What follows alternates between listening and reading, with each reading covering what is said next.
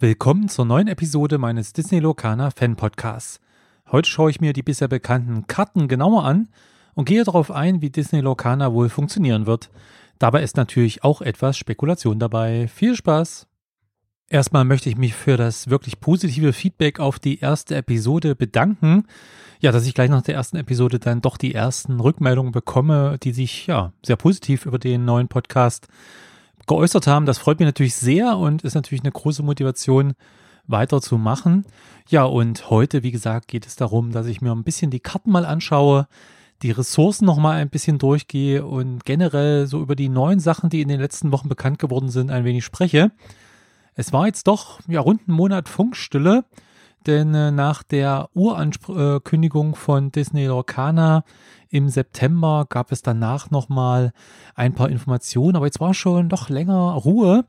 Und äh, neben den sieben Karten, die ja schon gezeigt wurden als Lorcana bei der Disney Convention, ja, sozusagen der Öffentlichkeit das erste Mal präsentiert wurde, nämlich die Karten von Mickey Mouse, Stitch, Elsa, Maleficent, Cruella de Vil, Robin Hood und Captain Hook.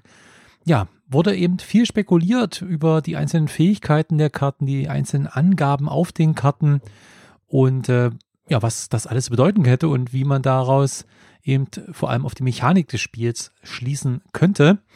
Was auf jeden Fall bisher, glaube ich, klar ist, dass auf diesen Karten, ich verlinke da auch eine schöne Seite, wo alle Karten sehr gut aufgelistet werden und wo man jetzt sicherlich auch nach und nach wenn neue Karten bekannt gegeben werden, die dort finden kann. Eine Seite, die heißt lorcania.com, also eine sehr, sehr gute Seite.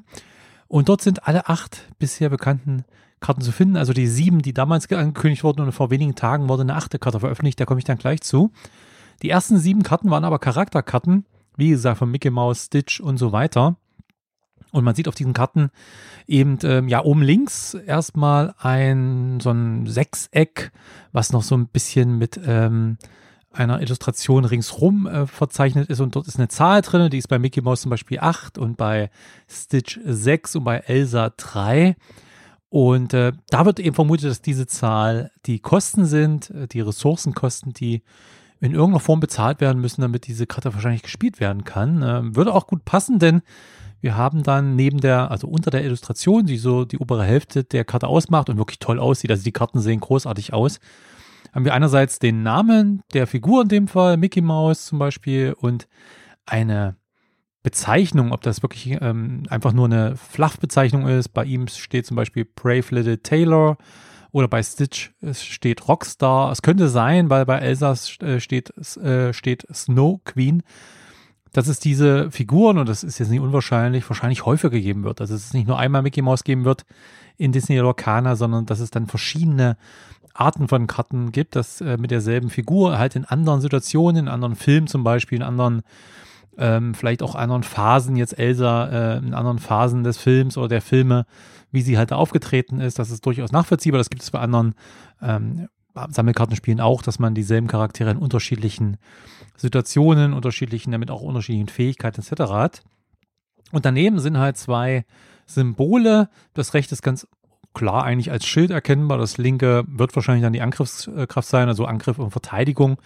Und Mickey Mouse hat zum Beispiel fünf Angriffe und fünf Verteidigungen, wenn wir das jetzt mal so annehmen. Und dafür sind jetzt eine Kosten von acht schon angemessen, während jetzt Elsa nur einen Angriff von zwei und eine Verteidigung von drei hat, dann ist natürlich die Kosten von drei entsprechend auch niedriger. Also das kann schon gut passen, denke ich mal, dass das so zusammenpasst. Ja, dann haben wir noch einen Typ, beziehungsweise den erkennt man eigentlich an der Farbe der, also des Balkens, wo ähm, auch der Name der Figur und ähm, der Titel, der Typ, ähm, sozusagen die Version äh, dieser Figur steht und wo auch Angriff und Verteidigung stehen. Das ist jetzt bei Mickey Mouse zum Beispiel rot, bei Stitch ist es ein Gelbton, bei Elsa ist es so ein lila Ton, bei Cruella de Vil grün. Und entsprechend wird darunter eben auch nochmal die, äh, das entsprechende Ressourcensymbol, auf die ich gleich komme. Es gibt ja sechs verschiedene Inks, also Tinten sozusagen in dem Spiel, die hier halt die Ressourcen sind. Und in diesem kleinen Balken steht dann nochmal, ja, solche Su äh, Subtypen, Keywords, würde man das vielleicht auch bei anderen äh, Sammelkartenspielen nennen. Zum Beispiel bei Mickey Mouse steht da Dreamborn und Hero. Bei äh, Stitch steht Floodborn, Hero und Alien. Bei Elsa steht auch Dreamborn, Hero, Queen und Sorcerer. Bei ähm, Cruella de Vil steht Storyborn und Villain. Also das sind so bestimmte Keywords, auf die sich wiederum mit Sicherheit andere Karten beziehen. Ähm, dass irgendwelche Effekte, irgendwelche Positiveffekte hat. Also entweder diese Karte hat auf irgendwelche anderen Sachen einen Effekt. Wenn man zum Beispiel einen Streamborn im Spiel hat, passiert das und das. Oder andere Karten beziehen sich halt auf alle Heroes oder alle Dreamborns oder was auch immer. Also das ähm, ist davon auszugehen, dass es auch hier eine komplexe Zusammenhänge zwischen den Karten geben wird. Und das finde ich auch schon mal sehr interessant. Und da sind jetzt schon einige bekannt und da werden sicherlich noch eine Menge dazukommen. Ja, und darunter haben wir sozusagen im unteren Drittel der Karte haben wir dann einerseits einen Flufftext, der ist dann ganz unten in diesem Kasten. Der ist immer so hellgelb, beige hinterlegt der erzählt halt ein bisschen, wie halt diese Figur in dem Fall gerade ist. Ähm, das ist also der, der typische Flufftext, dieser ja, Lore-Text, den man oft bei solchen Sammelkartenspielen auch hat. Aber in diesem Kasten sind eben auch noch Fähigkeiten drin. Und äh, die ist auch durchaus äh, spannend, diese Sonderfähigkeiten. Und es daran, allein daran sieht man, dass es eben kein einfaches Spiel ist hier. Wir machen irgendwie die höhere Karte und irgendwie, sondern das sind wirklich neben diesen Keywords, die mit Sicherheit schon Effekte haben, sind halt diese Fähigkeiten auch sehr unterschiedlich. Bei Mickey Mouse steht zum Beispiel Erasive. Äh, da steht Only Characters with Erasive can challenge this character. Also ähm, nur bestimmte Charaktere, die halt diese Fähigkeit Evasive haben, können diesen Charakter herausfordern. Das heißt, da ist auch schon eine Möglichkeit, dass halt Mickey Mouse jetzt nicht von jedem Charakter ähm, quasi gechallenged werden kann, was auch immer das dann im Spiel bedeutet, ob das rein nur ein Kampf ist oder ob das noch was anderes ist. Elsa hat zum Beispiel die Fähigkeit Freeze, die ist dann auch anders hinterlegt. Da ist jetzt die Frage, ob Evasive einfach nur eine passive Fähigkeit ist, während Freeze halt eine aktive Fähigkeit ist, die vielleicht, ja, wo man vielleicht die Karte drehen muss. Im Magic würde man ja tappen sagen zum Beispiel. Also erschöpfen muss, das könnte natürlich auch sein. Wie gesagt, bei Elsa ist es Freeze, was passt ja auch thematisch. Und dann steht da Exert Chosen Opposing Character. Also man kann einen bestimmten Charakter wahrscheinlich aus dem Spiel nehmen. Ähm, bei Cruella de Vil ist es You will be sorry when this character is challenged and banished. You may return chosen character to the player's hand. Das heißt, ähm, die hat noch so eine Fähigkeit, wenn diese Charakter, äh, dieser Charakter äh, jetzt hier irgendwie angegriffen wurde und entfernt wurde, wenn Banish, komme ich näher nochmal drauf zu sprechen, ist auch so ein Keyword, dann äh, bekommt man den Charakter ähm, auf die Spielerhand zurück und wahrscheinlich nicht auf dem Ablagestapel oder wie auch immer. Maleficent hat Dragonfire und äh, da steht, when you play this character, you may banish chosen opposing character. Also wenn du diesen Charakter spielst, also Maleficent, dann kannst du einen anderen Charakter wahrscheinlich aus dem Spiel nehmen. Manche haben auch mehrere Fähigkeiten wie Robin Hood. Vize Pur und Good Shot hatte er zum Beispiel. Und äh, Captain Hooker wieder so eine passive Fähigkeit, Challenger äh, plus zwei. Wenn challenging, this character gets two, tja, Angriffsstärke. Also wenn, normalerweise hat er einen Angriffsstärke, Captain Hook, aber wenn er jemand challenged, dann hat er eben drei Angriffsstärke. Also hier merkt man schon, hier sind schon unterschiedliche Fähigkeiten drin, wobei hier haben wir wirklich offensichtlich Charakterkarten. Und äh, die scheinen schon ein bisschen besonders zu sein. Es ist halt die Frage, ob es vielleicht auch das ist jetzt reine Spekulation von mir, wirklich so ähnlich vielleicht wie bei wie Magic Commander ist, dass man eben ähm, ein Deck hat aus Karten und ich komme gleich nochmal auch dazu, aber dass man vielleicht einen so einen Hauptcharakter als ja, Hero in seinem Deck hat, ja. Also ich meine, es wäre auch nachvollziehbar, wenn man vielleicht in einem äh, Disney Lorcana Deck jetzt nicht mehrere Heroes hat. Ja, wäre natürlich auch denkbar, aber ich könnte mir auch vorstellen, dass vielleicht sowas funktioniert, weil wie gesagt, diese Karten haben halt um, äh, um diese Kosten oben links eben so ein extra Kreis noch drum. Ich kann es nicht genau sagen, was das sein soll. Die achte Karte, die nämlich jetzt vor kurzem veröffentlicht wurde, vor ein paar Tagen, ist eine Action-Karte. Also keine Charakterkarte, die hat keine Angriffs- und keine Verteidigungsfähigkeiten, sondern ähm, ja, die hat oben links einfach die Kosten von fünf und da ist wirklich nur so ein Sechseck und da fehlt ringsrum noch dieser Ring, der da drumrum noch ist. Und dieses Dragonfire ist halt eine Action, steht auch als Keyword im Action. Und dann ist unten ein bisschen was abgedeckt. Da wollte man wahrscheinlich nicht alles zeigen, aber es ist zumindest die Fähigkeit, die eine Fähigkeit, die diese Karte auf jeden Fall hat. Und die heißt Banish Chosen Character. Ähm, es ist davon auszugehen, weil dann so ein Trennstrich ist. Und der Trennstrich, unter dem Trennstrich ist bei allen äh, von diesen Charakterkarten, die bisher veröffentlicht wurden, ist halt Flavortext. Also kann man jetzt davon ausgehen, dass darunter noch Flavortext steht. Aber die Fähigkeit Dragonfire oder diese, ja, der Zauber oder diese Aktion, die man halt machen kann, Damit kann man einfach einen Charakter sozusagen banishen, was auch immer das jetzt genau bedeutet, ob man den ja aus dem ähm, ja, ähm, dem Verband ist natürlich die Übersetzung, was das genau be äh, bedeutet, ob man den jetzt nur irgendwie vertreibt, ob generell aus dem Spiel nimmt, ist natürlich schwer zu sagen. Aber hier deutet sich natürlich schon an, dass das eben eine zweite Art von Kartentyp äh, ist, der jetzt ähm, veröffentlicht wurde. Und ich gehe mal davon aus, dass in den nächsten Monaten da noch weitere Kartentypen kommen, denn es wird sicherlich, und ich gehe mal davon aus, an den bisherigen Designs dieser Charakterkarten ist schon zu erkennen, dass das schon komplexer ist, dass es noch mehr Effekte unter den Karten gibt, mehr Kombi. Situationen, Möglichkeiten und da wird es sicherlich noch andere Kartentypen geben. Also sehr ähm, spannend, wo auch drüber diskutiert wurde und äh, gerätselt wurde, ist, es gibt so eine kleinen, ja, so eine Art Diamanten, die auf diesen Charakterkarten drauf sind. Die gibt es zum Beispiel jetzt auf dieser Dragonfire Action Karte nicht. Beim äh, Captain Hook ist zum Beispiel ein so ein Diamant drauf, ebenso bei Elsa, bei Stitchins schon drei und bei Mickey Mouse vier. Da wurde spekuliert, ob das vielleicht Siegpunkte sein können oder ob diese Karte nochmal zusätzliche Ressourcen in irgendeiner Form gibt oder ob das bestimmte zusätzliche Kosten sind. Das ist natürlich im Moment schwer zu sagen. Was fällt schon auf, dass hier teure Karten wie Mickey Mouse 4, die hat 4, das ist auch die einzige mit 4. Dann hat Stitch, die immerhin 6 kostet, die Karte hat 3 davon. Ähm, gegen Maleficent hat, die kostet 9 insgesamt, hat aber nur 2 von Diamanten, also auch wieder passt nicht ganz dazu. Naja, Robin Hood kostet sechs, hat zwei Diamanten. Äh, Captain Hook kostet nur eins, hat nur eins von diesen Diamantensymbolen und Dragonfire, wie gesagt, hat gar keins von diesen Diamantensymbolen. Ja, weiß man nicht, ob das auch irgendwie vielleicht auch zusätzliche Kosten sind, dass man vielleicht nur eine bestimmte Anzahl von Helden haben darf. Oder vielleicht gibt es so viele unterschiedliche Arten von Mickey Mouse. Also da gibt es, glaube ich, viele Diskussionen, viele Spekulationen, was das sein könnte. Das ist im Moment noch unklar, aber das wird sicherlich in Zukunft werden dann noch ein paar Informationen kommen. Ja, und wie gesagt, diese neue Karte, die jetzt vor wenigen Tagen veröffentlicht wird, Dragonfire, das ist halt, wie gesagt, eine andere Kartenart, in Rot allerdings. Also hier scheint man auch ähm, diese Karte eben als rote Ressource spielen zu können. Und ähm, es scheint eine Art Removal zu sein, wie gesagt, und das äh, lässt schon äh, Parallelen zu anderen ähm, Sammelkartenspielen ja, erkennen. Und da kommen wir eben zu dem Punkt, wie wird Disney Locana mechanisch wohl funktionieren? Auch hier natürlich bisher nur Spekulationen. Es ist wenig bekannt. Es wurden bisher von Ravensburger bzw. Disney wurden sechs Ressourcennamen bekannt gegeben. Das ist Amber, Amethyst, Emerald, Ruby, Sapphire und Steel. Und das ist auf Deutsch eben Bernstein, Amethyst, Smaragd, Rubin, Saphir und Stahl. Und die passen dann eben jetzt nicht in der Reihenfolge, die passen dann eben auch zu den Farben, die es halt hier bisher diese Karten gibt, in Blau, Rot, Grün, Lila, Grau und Gelb. Grau ist eben zum Beispiel Stil, also Stahl.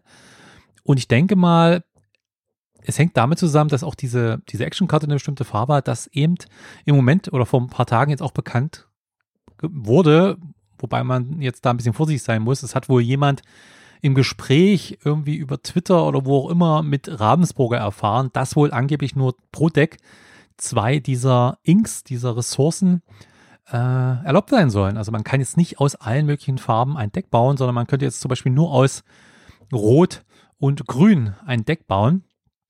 Ähm, also Rubin und äh, was könnte das andere sein? Äh, ein Emerald oder ein Saphir.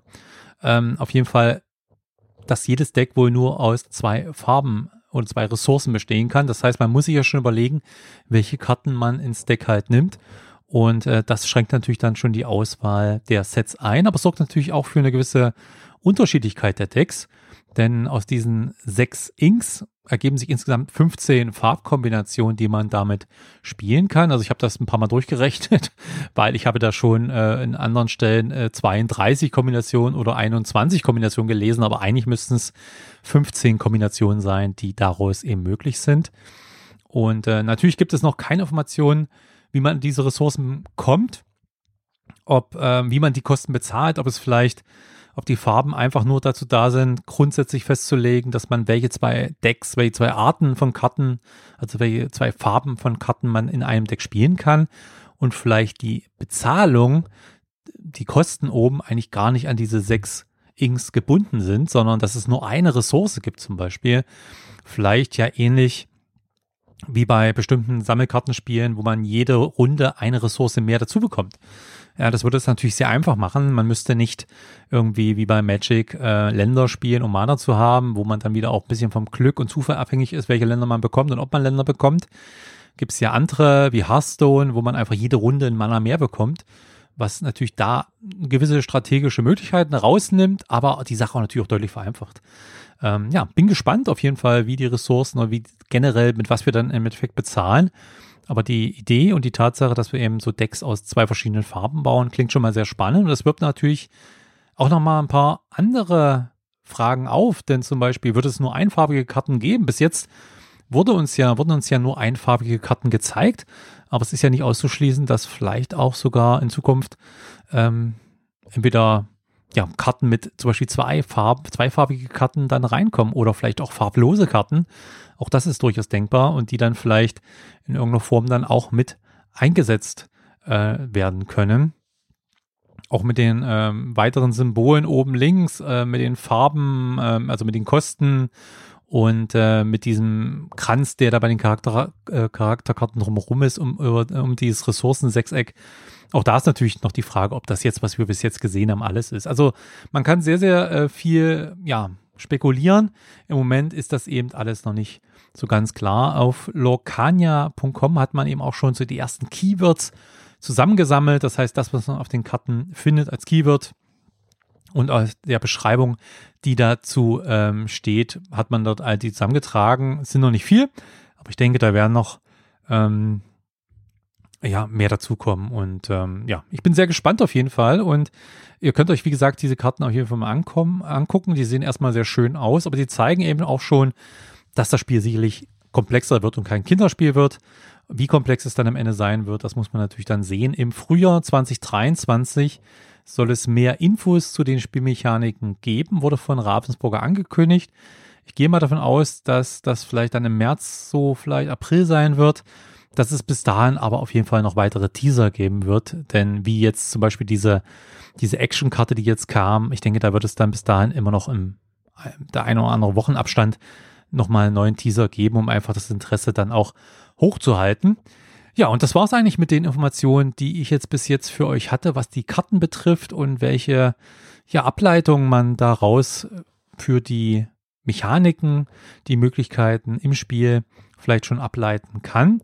Es ist natürlich immer noch sehr viel unklar und selbst das, was jetzt ja rausgegeben wurde von verschiedenen Stellen, ist natürlich oft auch noch Spekulation und das muss man natürlich mit Vorsicht genießen. Aber ich bin sehr gespannt, sieht sehr spannend aus. Ich kann es kaum erwarten, da im Frühjahr 2023 mehr Infos zu den Spielmechaniken zu bekommen. Und ihr könnt ja gerne mal einen Kommentar hinterlassen, was ihr von, bisher von den gesehenen Karten haltet, ob euch das anspricht, was ihr von den Charakteren haltet, von diesen Begriffen da drauf, falls ihr euch da schon ein bisschen näher mit beschäftigt und ja, welche Karten ihr euch wünschen würdet. Es ist ja, wenn man sich so ein bisschen umschaut, in der Lorcaner Community, gerade in der amerikanischen, da haben sich doch schon viele YouTube-Kanäle und äh, Twitter ja, Seiten, Facebook-Seiten etc.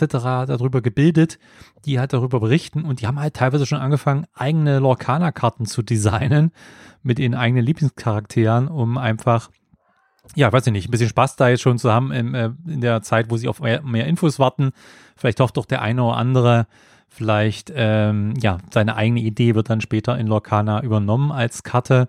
Schwer zu sagen. Aber ja, lasst gerne Fragen, Ideen, Wünsche äh, zum Podcast zu Disney Lorcaner, wenn ihr irgendwas beitragen wollt. Das würde mich natürlich sehr freuen. Schreibt eine Mail an lorcast.abenteuer-brettspiele.de. Das kommt bei mir an und ja, dann hören wir uns in ein paar Wochen mit der nächsten Episode wieder. Mich würde es auf jeden Fall sehr freuen, wenn ihr den Lorecast auf Apple Podcast, Spotify und anderen Podcast-Plattformen abonniert und eine Bewertung abgebt. Das hilft mir einfach sehr dabei, hier die neue Hörerinnen und neuen Hörer zu gewinnen, um einfach hier jetzt zum Anfang auch des Podcasts ja möglichst schnell eine gute Hörerschaft aufzubauen, denn wir alle wollen ja mehr Informationen rund um Disney Orkana und ich hoffe natürlich, ich werde in Zukunft dann auch direkt Informationen auch von Ravensburger bekommen können, denn ich habe schon Kontakt zu Ravensburger aufgebaut, habe mit denen auch schon über mein Podcast-Projekt gesprochen und die haben sich da sehr gefreut, dass sich jemand hier schon jetzt diesen, diesem Thema in einem Podcast annimmt. Und ich hoffe natürlich, dass da in Zukunft dann eben noch mehr Informationen, vielleicht auch das eine oder andere Exklusive. Na gut, wir werden sehen. Ja, auf jeden Fall kommen, aber ich werde versuchen, auf jeden Fall Interviews für die Zukunft dann zu organisieren und ähnliches. Und ja, dann hören wir uns auf jeden Fall in der nächsten Ausgabe wieder. Bis dann. Lorecast ist ein Fan-Podcast und in keiner Weise mit der Walt Disney Company verbunden. Danke fürs Zuhören. Mich würde es sehr freuen, wenn du den Lorecast auf Apple Podcast, Spotify und anderen Podcast-Plattformen abonnierst und eine Bewertung abgibst, denn das hilft mir sehr dabei, neue Hörerinnen und Hörer zu gewinnen. Zudem würde es mich freuen, wenn du den Lorecast an Freunde und Familie weiterempfehlst. Vielen Dank. Lorecast ist ein Fan-Podcast und in keiner Weise mit der Walt Disney Company verbunden.